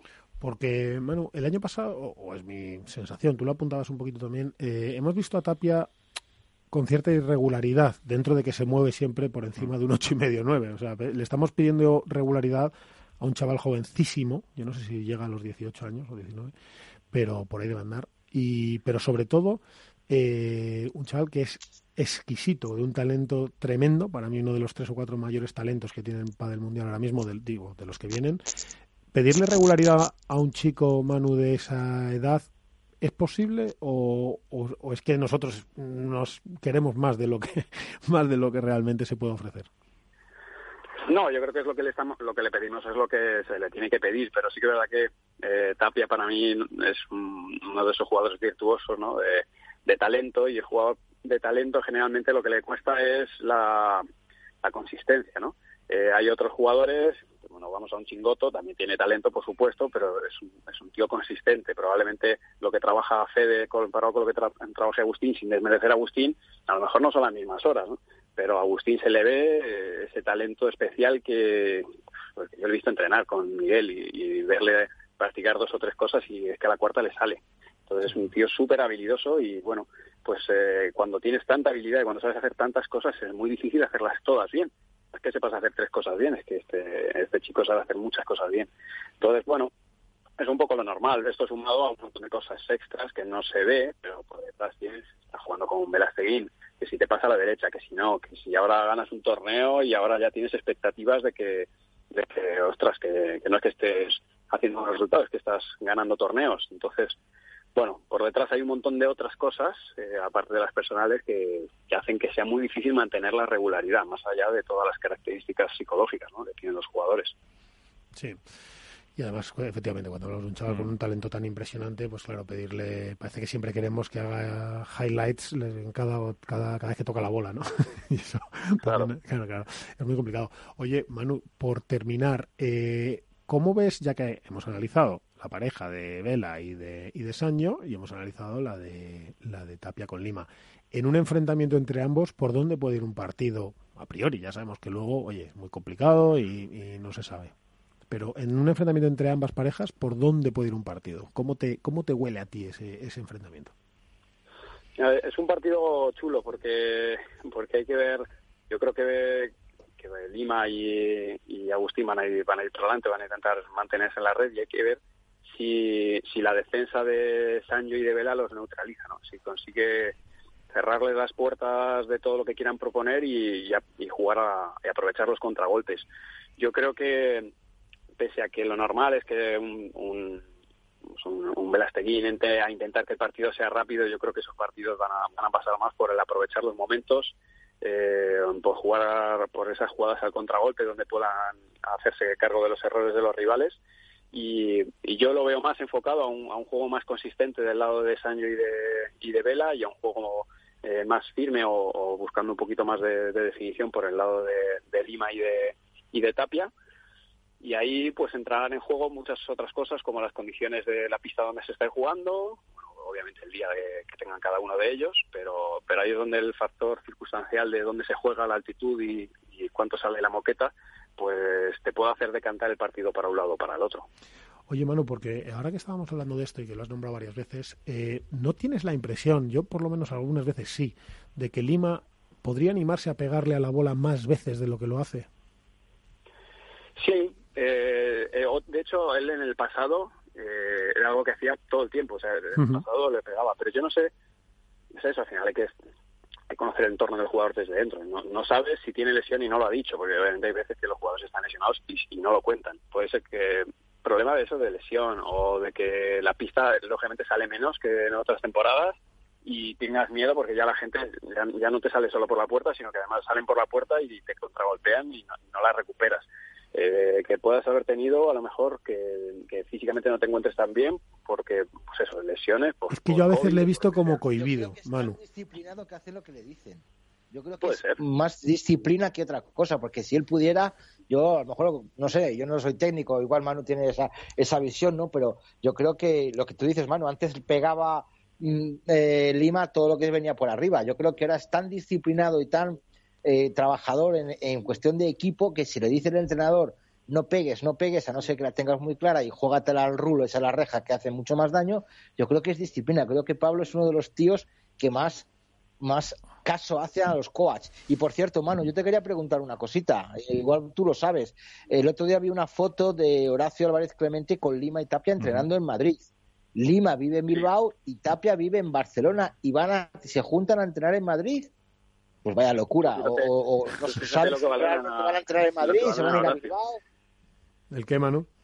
Que, que, fíjate lo que lo que llegar a entrenar con Horacio para hacer eh, tantísimos kilómetros con tal de estar bajo las órdenes de, de, Horacio Álvarez Clemente, sí, es que estamos hablando de uno de los grandísimos maestros. Sí, sí, sí, estoy hablando de uno de los grandes, por eso te digo que fíjate la cantidad de kilómetros tanto que tiene que hacer Pablo Lima, que son 400 a Madrid de Bilbao, y un avión de, de, Lima a, vamos, de Tapia a, Madrid, hotel de esos dos señores esos días que están entrenando allí y luego volver. O sea, que me parece una apuesta realmente eh, fuerte el que se dediquen a, mire, yo no sé, pues vamos a quedar esta semana en Barcelona. Esta semana quedamos en Bilbao. No, no, a Madrid, a casa de Horacio. Sí, pero eso, hombre, si Horacio les va a llevar... Estará hablado. Es decir, yo creo que Horacio se le puede complicar un poco más viajar entre, eh, entre semanas conociendo un poco la, eh, toda la tarea que tiene, que es mucha, y, y estará hablado. Manu, cuando tienes una situación como esta, en la que tienes dos jugadores fuera, etcétera, es importante, o sea, cómo se trabaja la, esa cohesión de la, o sea, no se diluye un poco ese día a día cuando estás entrenando con tu compañero a muerte, te ves cada día, etcétera, etcétera. Eh, ¿Cómo se trabaja todo este tema? Bueno, a ver, eh, esto es, una, es, algo que es coyuntural y bueno, pues que hay que hacer, pero sí que es verdad que la comunicación, eh, el mediar, pues, al final necesitas equipo de trabajo en, cada una de las dos ciudades y, es verdad que hay una es débil esto en, algunos momentos y, es importante esa comunicación y el llevar las cosas bien, porque en algunos momentos pues surgen surgen problemas, ¿no? Porque claro, es como puede parecer que uno de los dos equipos no está dando el 100% en, en algunos casos. cuando siempre hay siempre le echamos la culpa al de al lado. Sí, cuando se pierde un partido empiezan las dudas, ¿no? Claro. Entonces es mucho más fácil si hay dos equipos. Y aquí en este caso pues a veces lo hay, ¿no? Está el equipo de trabajo de una ciudad y el equipo de trabajo de otra. Y hay, cierta en alguna, cuando todo va bien no pasa nada, pero es verdad que se vuelve todo más complicado. Así que la comunicación es importantísima, el hacer las cosas de manera eh, que quede muy claro eh, los objetivos, quién, quién lidera el equipo, quién es, cómo es la estructura y las responsabilidades del equipo de trabajo porque, pues bueno, ya os digo, cuando todo está bien nadie se queja, no hay ningún problema, pero cuando surgen complicaciones, pues al final se buscan fantasmas en cualquier lugar, ¿no? Entonces se hace más complicado ahí. En cada rincón. Oye, Manu, eh, te voy a, no te voy a robar mucho más tiempo, pero tengo un par de cuestiones rápidas. Eh, la primera, aquí hemos estado teorizando acerca de qué debería ser lo lógico, de, de cuántas pruebas debería tener World del Tour este año no tengo ni idea si tienes tú más información o no, que los entrenadores soléis tener alguna, pero no, no son lo que es más lo que oís y, posibilidades que otra cosa. Nosotros decíamos que tenía sentido que se produjera en este año diferente de, de tenemos pandemia, pero hay una gestión distinta de la pandemia, más, más, bueno, hemos avanzado en ella. Eh, yo, yo pensaba que entre 18 y 20 pruebas en total, sumando los Challenger, eh, debería ser incluso 20, 20 y pico debería ser lo lógico. Yo no sé tú qué, qué visión tienes de este tema o qué piensas que, cómo piensas que puede salir esta temporada. Yo creo que se de siempre se apuntaba, o de los últimos años se apuntaba a eso, ¿no? El tema es que, eh, por lo que yo oigo, pues de tener un inicio claro y, tener claro que empezábamos en Marbella y finales de marzo, tal, ya, ya suena, obviamente no hay ni calendario ni esto me lo ha dicho mi World para tú, pero ya escuchas que hay un jugador que te dice, no, que arrancamos más tarde que a lo mejor no se arranca en Marbella y que se arranca en Madrid a puerta cerrada. Eh, bueno, no lo sé, esto ya te digo que no está confirmado ni mucho menos, pero claro, si, por lo que sea, porque la verdad que la realidad es que la situación aquí en Madrid no nos podemos quejar porque tenemos restricciones, pero nada que ver con otras eh, con otras autonomías, es que hay, hay zonas de España que están muy fastidiadas. Entonces, si no podemos empezar en marzo y se va alargando el tema, que no lo sé, eh, va a ser difícil compactar todo el calendario y, pueden surgir un montón de entrevistas. Entonces, eh, bueno, hombre, yo firmaría 15, 16 pruebas como, como otros años y salen 20, pues fantástico, pero yo creo que no hay que perder eh, un poco la memoria de dónde estamos y que tampoco parece que estamos en un año nuevo, pero la realidad es que pues, estamos ahí un poco todavía apretados y con responsabilidad. Sí, sí, es que, ojalá. del paso del 20 al 21 solo hay un día, aunque mm. parezca cambio, un cambio de Parece que no, pero sí, estamos todavía ahí un poco fastidiados. Sí, sí, estamos. Oye, y por último, eh, Manu, vamos a ver, dime por favor, bueno, no te voy a preguntar por todos los proyectos que tienes ahora mismo por fuera, porque, porque tenemos que hacer un especial Manu Martín, que yo creo que algún día vas a tener que hacerlo, pero dime por favor cómo tiene que votar la gente por esa pala, si es que estamos a tiempo, lo primero, que no sé si estamos a tiempo, que obviamente todo el mundo que vote desde Capital Radio, como bien indica su logotipo, va a votar por la roja, pero ¿cómo lo podemos hacer? Y cuéntanos qué es eso de, y cuéntanos qué es esto de la pala, porque yo creo que hay mucha gente que está diciendo, pero ¿de qué habla este Miguel? Este está chalado. Bueno, la verdad que ya terminó la votación, aunque bueno, puede Ah. votar, obviamente, pero, pero ya terminó. Hemos y ahora lo que tendrán que hacer es, es hacer la pre-reserva porque, porque me temo que no va a haber suficientes para todos. Pero bueno, lo que hemos hecho es una edición de- especial de Bull Paddle, eh, edición Mejora tu Paddle, y lo que hice es, eh, bueno, pues diseñarla con, con la gente de mi, de, de mi canal de YouTube. Así que ahí han votado a la gente como querían que fuera su pala perfecta. Y eso ha salido, y ha salido bien eso, es decir, la gente aportando aquí, allá y tal, no sé qué, y ha salido bien la palabra, ¿no? Ha salido un palón. O sea, para mí ha salido la mejor pala del mundo ¿Qué, fuera de coña. qué hacemos con los ingenieros Sí. ahora, con todo? ¿Y qué? Y Sí, co- me he pero, un- claro, eso es difícil porque uno os pediría más, eh, yo qué sé, vosotros sois los expertos, más potencia, más control, Sí, pero lo habrá hecho el por, peso más arriba, por más porcentaje, abajo. pues, lo que ha ganado, ¿no? ¿no? puesto opciones y el que haga ya ganado, ¿no, Manu? ha salido la campana de Gauss. Esto ha salido una, una media ahí, eh, eh, que al final, bueno, es verdad, si tú mirabas, siempre había un 65, un, se- un 70% de la gente que opinaba lo mismo. Y al final lo único que hemos hecho pues es hacer, eh, hacer una pala para el 70% de los jugadores reales, de la vida real. Que la gente pide como más control, pero que salga un poco, ¿no? Eso sería más o menos una de las peticiones, ¿no, Manu? Sí, es la típica pala que dice, bueno, a lo mejor a, a ti te gustaría que saliese un poquito más o que saliese un poquito menos, pero te vale. O sea, que, que te gusta, no decir, ostras, qué asco, esto no me gusta nada. Eh, es, es muy bonita, tiene toda la tecnología que le podíamos poner, ha salido con esa core, ha salido con, con todo lo que, con toda, o sea, todo lo que una pala te cuesta 200 y muchísimo, pues esta te ha salido por 149 precio cerrado. O sea, la ventaja es que yo les dije, mira, va a ser 149, le pongamos lo que le pongamos. Ahora, elegí libremente. Yo digo, joder, si me voy a comprar un coche y me dijeran esto, yo sería feliz. Así que, bueno, yo creo que ha salido una cosa chula y sobre todo, pues que es nuestra, ¿no? Es, es de la gente que me sigue ahí en, en las redes sociales, pues es una pala de la comunidad. ¿Y dónde se sale- hace- No vamos a tener para todos, pero... claro. ¿Y, dónde se hace esa reserva? Eh, voy a sacar una, hay- hemos creado una landing, en breve lo haré a través de arroba manumartin83 en Instagram y en YouTube, haré. Y, y, eh, bueno, pues habrá 500, a lo mejor conseguimos alguna más, pero bueno, habrá que estar ahí un poco atento a la, a la pre-reserva, habrá una pre-reserva y, y bueno, ya sabes lo que es crear una pala tarda bastante tiempo, a ver si eh, en mes y medio, dos meses ya están, ya están aquí. Pues sí, una landing, para los que nos escuchan, es un sitio donde cuando le das clic a donde lo hayas visto, pues te lleva a otra página donde ya puedes hacer la reserva, o sea que es un clic y la tienes. Manu, Sí. Yo espero que no hayas cambiado los, todos los con todo esto, no, no hayas cambiado todos los procesos de fabricación de palas y de porque los ingenieros te van a matar y te van a correr a gorrazos. Ya, ya lo sé. Pero te digo una cosa, que la gente se alarmaba. Mira, estoy, estamos utilizando una tecnología que ya los ya está amortizada, ya la- los ingenieros ya trabajaron en su día y eh, estamos haciendo una pala en el 2021 con la tecnología del 2020, o sea que tampoco es... No, no hemos inventado nada, los padeleros y padeleras ahí de, de mejora tu padel. Solamente Y se llama cogido- Pala Mejora tu Padel, Pala Manu Martín. Es la MM1 Pro. Es la MM1. Pero era importante. Fíjate, fíjate lo de uno, Que- fíjate lo de uno que ya te está diciendo que el año que viene más. Claro, en el 22 Eso la es lo 2. que es, Silvio. Eso es bicho. sí, señor. Oye, es que intento vender alguna también. Oye, eh, pero claro, no tengo esa llegada, porque es que la pegada de Manu es muy heavy. Oye, Manu, la semana que viene te vienes por aquí que tenemos que analizar la, pa- la pareja de Paquito y, y ya también nos vamos a meter con alguna de las chicas. O sea que ya vamos a hacer también un desglose de las gemelas. Así que la semana que viene Paquito y, y- y con dinero y gemelas. ¿eh? Vale, perfecto. Muchos deberes. fantástico. Y aquí te espero y, y nada, te seguimos ahí por todos lados y, y deja de inventar cosas que cualquier día, cualquier día cambias el paradigma del pádel. No, ojalá que va, que va, que va, va bien la cosa. No, no, no, no es necesario. Bueno, Bueno, entrenador, gracias, buenas noches. Un abrazo fuerte. Gracias. Chao. Un abrazo fuerte. Chao. Bueno, qué, qué fenómeno, hermano. ¿eh? O sea, como... En fin, he dejado ahí a Iván y a, y a Alberto, que no, no, no había tiempo para preguntas, pero sí tenemos dos minutos para, si quieren, un minuto y medio para alguna conclusión. Porque, Iván, Hombre, y también nos ha, bueno, perdón por interrumpir, nos ha dejado también ahí lo del calendario. Ha dejado dos perlitas. ¿A ha- que sí, Iván? Sí, ha dejado un par de perlas, Iván.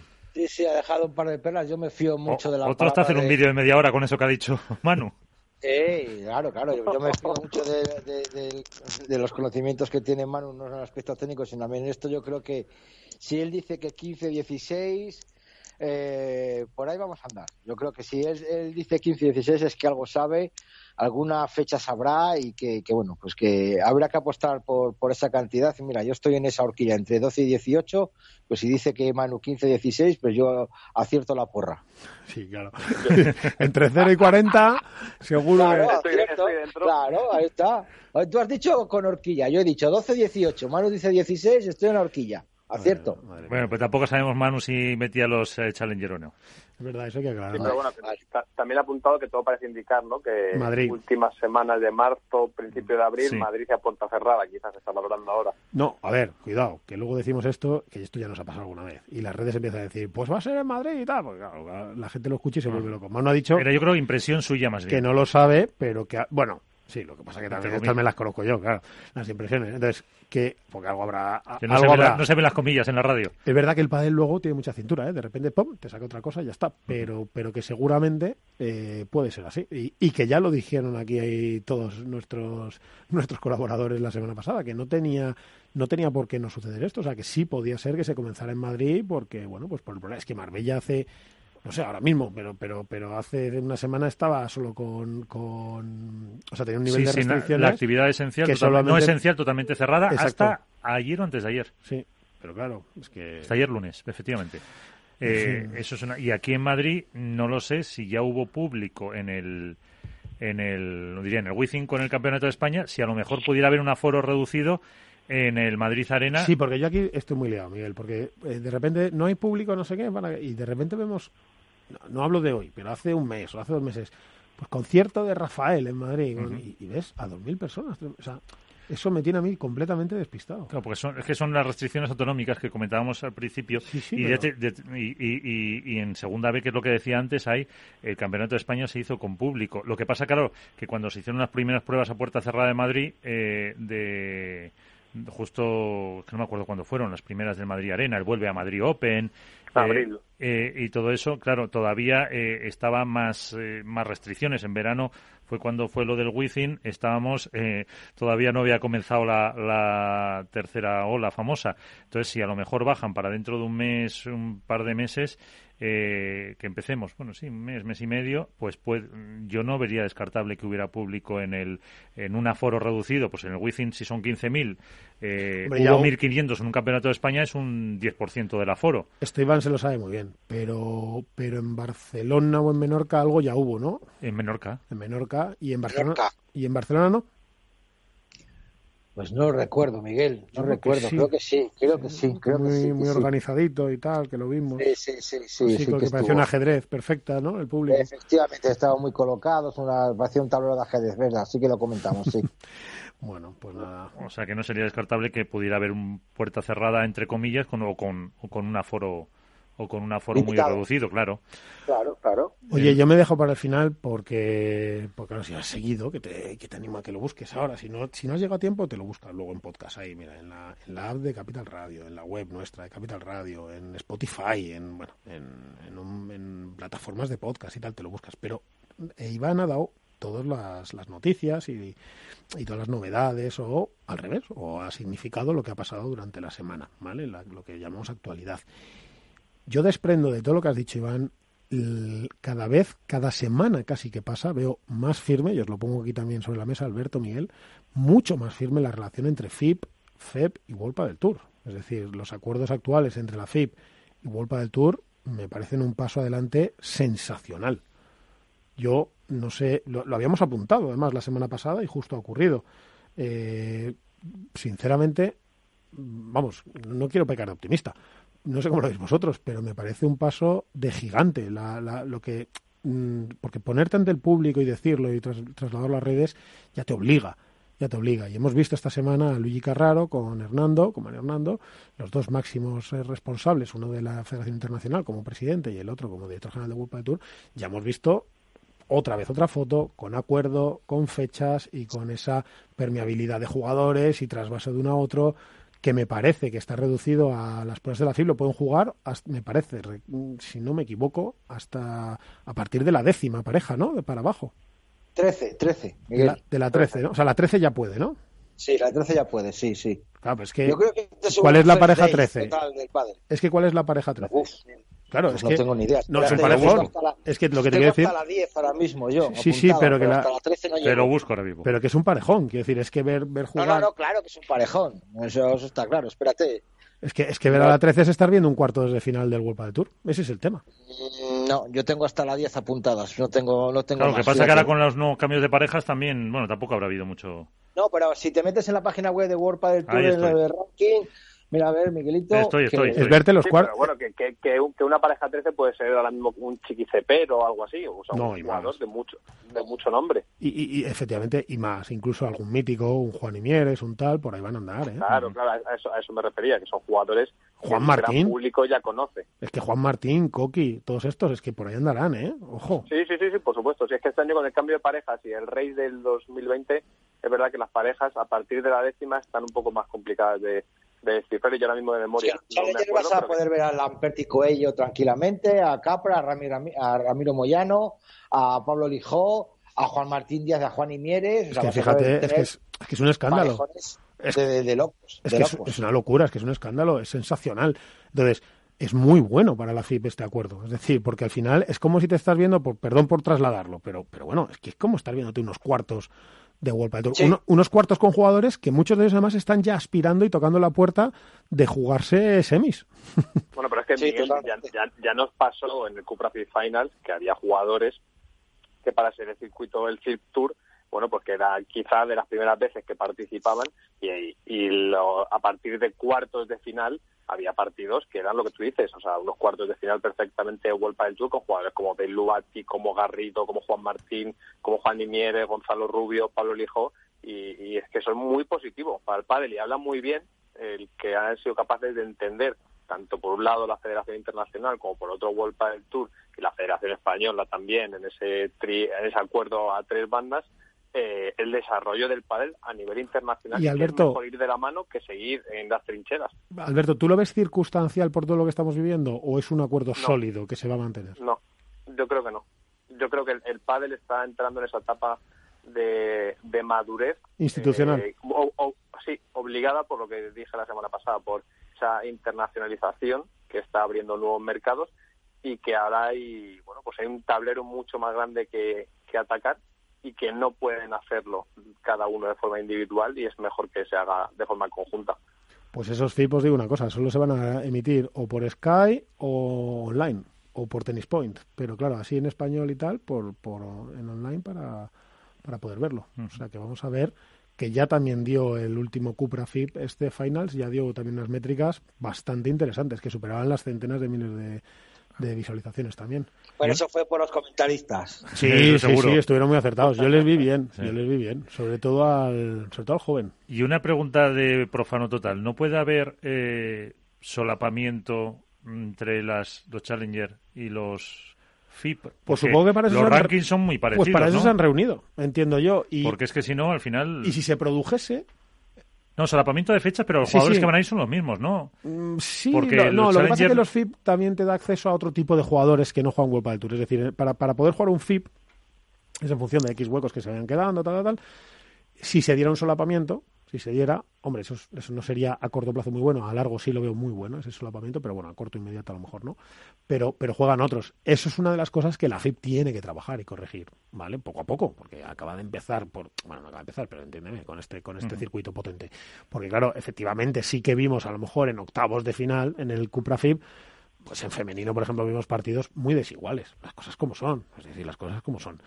Ahora, eh, vamos, yo, lo yo, por no poner nombres, pero que te lo recuerdo perfectamente, ¿vale? Y eso es una cosa que a un jugador más top no le gusta. Es decir, joder, es que ayer me fue 0 y 0 un paseo y hoy, ¡bom! Y hoy me plantas agarrido con tal porque me tocan cuartos, ¿no? Pues claro, es que el approach que ha hecho, la entrada en escena a ese torneo no es buena. Entonces ahí tiene que trabajar la FIP. Pero en respuesta exacta a lo que tú decías, si se solapan a inmediato, pues no será bueno, porque le restará al, al FIP, digo para la FIP, para los intereses de la FIP, no será bueno, porque sí que le restará a los Juan Martín, no sé qué, porque claro, suma puntos World del Tour, con lo cual les interesa cogerlos, Claro. jugo- prefe- escogerán entre el circuito de la FIP, entre, el- entre la prueba de la FIP que Ahí. se está solapando con el Challenger, la de World del Tour. Si consiguen justo no solaparse, es al contrario. Es decir, oye, me sirve para coger ritmo, me enfrento, tengo buenos partidos, tengo buenos premios, me dejo ver por, por España y por Por otros países, etcétera, etcétera. Entonces, ahí es importantísimo que trabajen en que no se solapen. Ahora. y, y que y que Miguel yo creo que también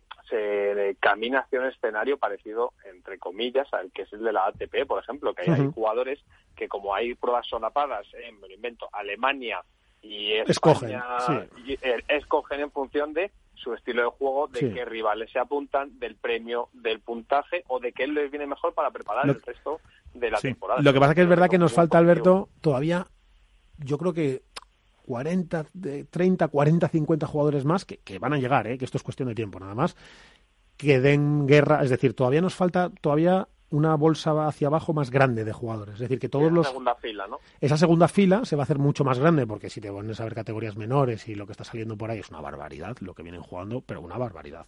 O sea, hay chavales de, de 14, de 15, 16 de España y de otros países que, que van a estar ahí. Si no hace falta que todos sean campeones, ni Velastegui, ni, ni, ni Lebrón, ni Galán, ni Paquito. Entonces, en cuanto eso ocurra, ahí por supuesto, claro, el, el escenario es como el del ATP. O sea, oye, ya, y los- pre- precisamente para eso nace, yo creo, ¿no? Eh, Un poco el Cupra Fit Tour, que es para el desarrollo, precisamente, esa es la idea original, el desarrollo del pádel en otros países para poder ampliar la bolsa de jugadores a futuro, a cinco, bueno, a diez años, a lo mejor pongámosle. Sí, y para eso se están incorporando federaciones internacionales, están eh, eh, organismos, estos circuitos eran necesarios, es que si no había un buen circuito tal, pero bueno, eso ocurrirá sin lugar a dudas y esto pues dice que pues habla muy bien del pádel, así que también nos hemos quejado algunas veces, hemos sido críticos y duros y bueno, estamos muy buenos últimamente, Miguel, con todo el mundo. Bueno, ya empezará la competición. No le hemos dejado a Iván hablar de Garbisu y entonces pues pues hemos hecho un programa también agradable. Eh, Iván. Bueno, a Garbisu le he nombrado, ¿eh? A ya, lo sé, que al principio.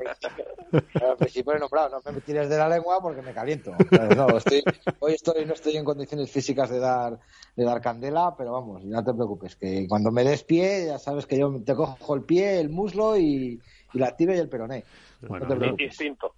Es el instinto de, de mordedor. No suelta, ¿no? Como, Predador, como los pitbulls. no efectivamente, cuando muerdo no suelto.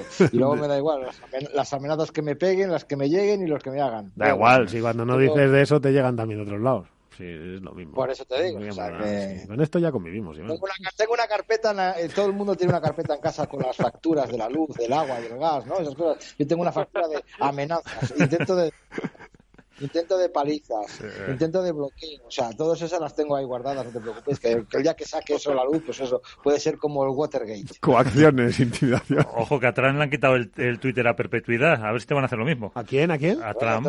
¿A Trump? Se le han quitado a perpetuidad. A perpetuidad. Ah, por eso ahora va a tuitear a su hijo, ¿no? Ayer puso do- a perpetuidad. Ayer puso dos ceros. Ha dicho eso. Porque ha ganado dos impeachment. En fin, oye, Bueno. que ha sido un placer que en lo del Mundial de Qatar y el Mundial de Veteranos de Las Vegas no me viene a meter porque, claro, nos vamos a morir de envidia aquí. Pero ¿Por que... qué, Miguel? ¿Por qué no haces un esfuerzo que Capital Radio no- nos mande para allá? Elige uno. O hablamos a ver si tenemos o que los la dos. carrera Las Vegas. para que nos para que nos invite a Qatar o Las Vegas. ¿Tú No, no, ya quieres? está. ¿Tú- ya- o sea, la, Las Vegas mejor. la elección ya está hecha, son Las Vegas. O sea, entre las dos, Las me Vegas. a- mira, vale, pues yo me voy a Qatar. Mientras donde no estés tú, voy yo. Pues mira, te vas a ir. Lo que pasa que si Capital Radio va a Las Vegas, bueno, pues lo vas a hacer bien con un móvil, pero, pero no va a ser lo mismo. Yo creo que puedes reconsiderar esto y venirte a Las Vegas. Que hazme caso que esa va a No, estar no, bien. no, porque me gusta mucho el juego. A mí me, acabaría más en un casino pista de pádel. No, no, no. Sí, seguro que si hacen un pádel lo hacen dentro de un casino. O sea que... Pues puede Pues ser. por eso encima estaría más en una mesa de juego jugando al blackjack que viendo el pádel. No, no. Prefiero el Qatar, que es más recatadito, nunca mejor dicho, aprovechando la frase y más controlado que no, que no. Yo sí tengo la cabeza más me- muy loca como para irme a Las Vegas. Me acabo haciendo la ruta 66 y acabo en Nueva York. Eso es. Bueno, con un pañuelo en la cabeza. En fin, bueno, vamos a catar los designios del tiempo y vamos a hacer Bueno. un pequeño varón. Sí.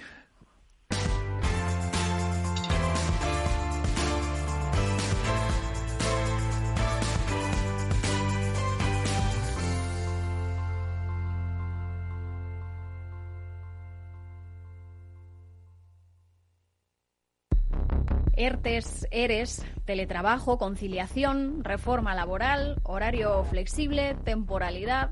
Nuestro país tiene una tasa de paro muy elevada y la tasa de temporalidad es también muy alta. Todo ello tiene un elevadísimo coste económico y social que no nos podemos permitir. Las claves de la vuelta del trabajo en Capital Radio. Hook Paddle ha patrocinado esta sección. Hook Paddle Time is now.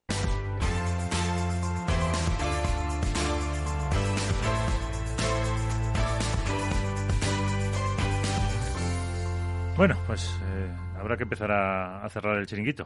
Pues sí, hemos abierto la tienda de campaña, nos hemos metido, hemos hecho ahí la fiesta y ahora es, ahora es el momento de vaciarla y de dejarla limpia. Eh, Alberto, ¿sigues por ahí? Aquí estoy.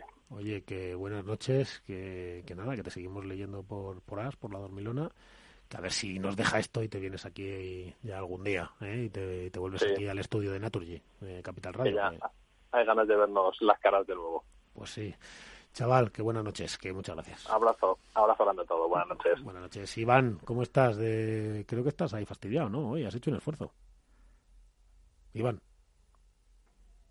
Esa. Se nos, acaba, se nos acaba. Pues creo que estaba Iván con No, no, no, estoy aquí, estoy aquí, perdona. es que se, se mutea, se mutea, luego tiene que hacer tapas. Efectivamente, me muteo para eso. Oye, que, no, estás con un cólico, ¿no? He pasado dos malas noches un poquito con, con un riñón un poquito fastidiado, pero bueno, esperemos que ya, que ya se pase y por eso, como dices tú, estoy muy suave. Ya cuando se me quite todo, estoy en plena forma física, me estaré en mis condiciones óptimas para atacar a quien sea, incluso a ti. Pues sí, pues sí, a mí también, ya sabes que yo me dejo, pero luego muerdo también. Ya lo sé, por eso aprovecho, por eso aprovecho. bueno, que un abrazo, cuídate, ese un abrazo, anda. Venga. chicos. Oye, pues Miguel, antes de irnos dime. y de dar un portazo, tengo que mandar hoy dos recuerdos muy importantes. Uno es un saludo a toda la familia del padre, que es muchísima, que conocía a Lola Garaeta. Me va a costar hasta decirlo. Eh, ayer el destino y la mala suerte hizo que un coche la atropellara en Islantilla. Es una amiga tremenda nuestra, muy amiga de, toda la familia del pádel en Madrid, del Reebok, de, de muchísima gente. Y, bueno, Lolita, que donde estés, que seguro que vas a estar ahí con tu hijo y, por fin te has encontrado con él, que te mando un abrazo enorme. Y luego otro saludo a Pablete Carro, que también de Pleito Miquisilte, que también ha perdido a su padre. A su padre. Pues con eso nos quedamos y ahora pues ya directamente el mangazo. Venga, bueno. en Twitter o por Instagram. Suelo hablar de aquello que no sé. Soy el mangazo Tolili y no me gusta el padre. Un saludo afectuosísimo a Esther, de Orange y del Sur, a la que tanto amo. Empezamos. Primer bolo de la temporada, que no interesa ni a los que lo jugaban, pero es lo único que hay. Campeonato de Madrid por equipos o algo así. Grandes nombres en el cartel, pero menos intensidad en ellos que un casado haciendo el amor con su mujer. Juan Martín Díaz, Coquio Momo, con los dos, Botello y el Gran Gadea, entre otros, nos hicieron disfrutar de su padre andando. Ya que no imagináis qué equipo ganó, exacto, el que iba contra Gadea. En otro orden de cosas, vemos como cuando se separa una pareja, suele ser uno el que se lleva los patrocinadores consigo o incluso los consigue nuevos. El caso que nos ocupa es impactante. Lucía Sainz y Gemma Triay se separan. Y es Lucía la que pega los mejores mangazos. Sin un gran juego, sin enganche con el público, sin carisma, pero ha salido nivel haciendo nada. Y parece que eso ha sido suficiente para, para catapultar su carrera mercantil. Lanzo una pregunta al aire. Si tuvierais una empresa y quisierais que el padre os diera visibilidad, ¿a qué jugador contrataríais de imagen? Os dejo sugerencias. Gadea, que vende balas, Lucía Saiz, que no vende ni uno, o Auri Botello, que por vergüenza te devolvería la mitad del dinero. Yo os voy a ir dejando, que me ha pillado el toque de queda y estoy escondido en la puerta de un garaje esperando a que se vaya el coche de la policía y poder volver corriendo a mi casa. Sin derechos. Buenas noches.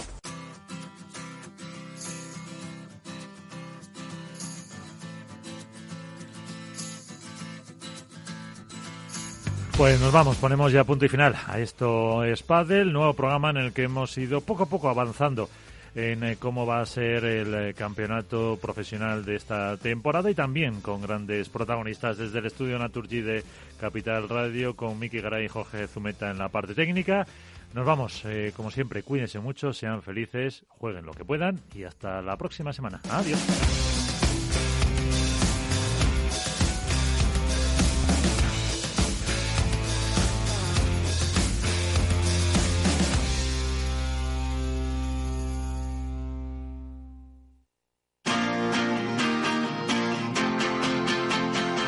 Capital Radio, Música y Mercados.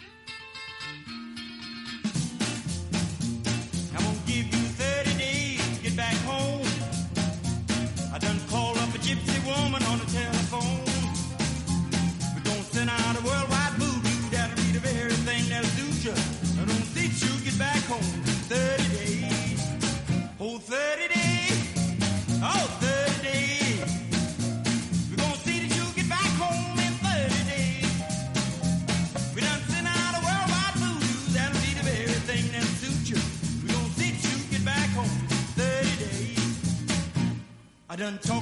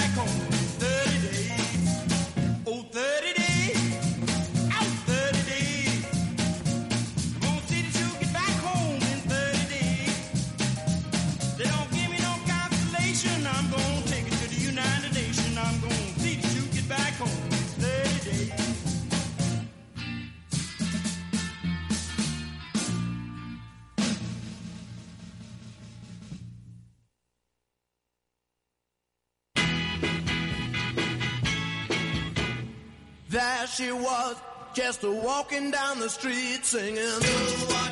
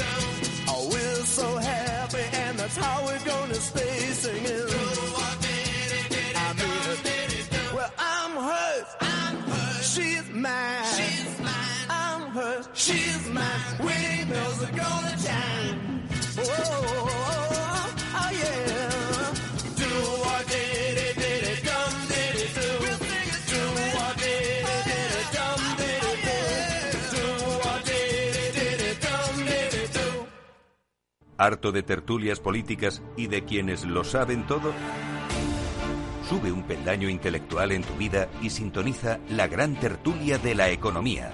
Un debate pragmático y sin afinidades que revela las grandes transformaciones de nuestros días, con figuras de gran talla económica como Pedro Schwartz, Ramón Tamames, Francisco Navarro, César Arranz, Hermenegildo Altozano, Isabel Aguilera, Manuel Moreu, Juan José Rubio y Fernando Zunzunegui, entre otros. La gran tertulia de la economía, cada mañana a las 8 y 20 en Capital, La Bolsa y la Vida, con Luis Vicente Muñoz.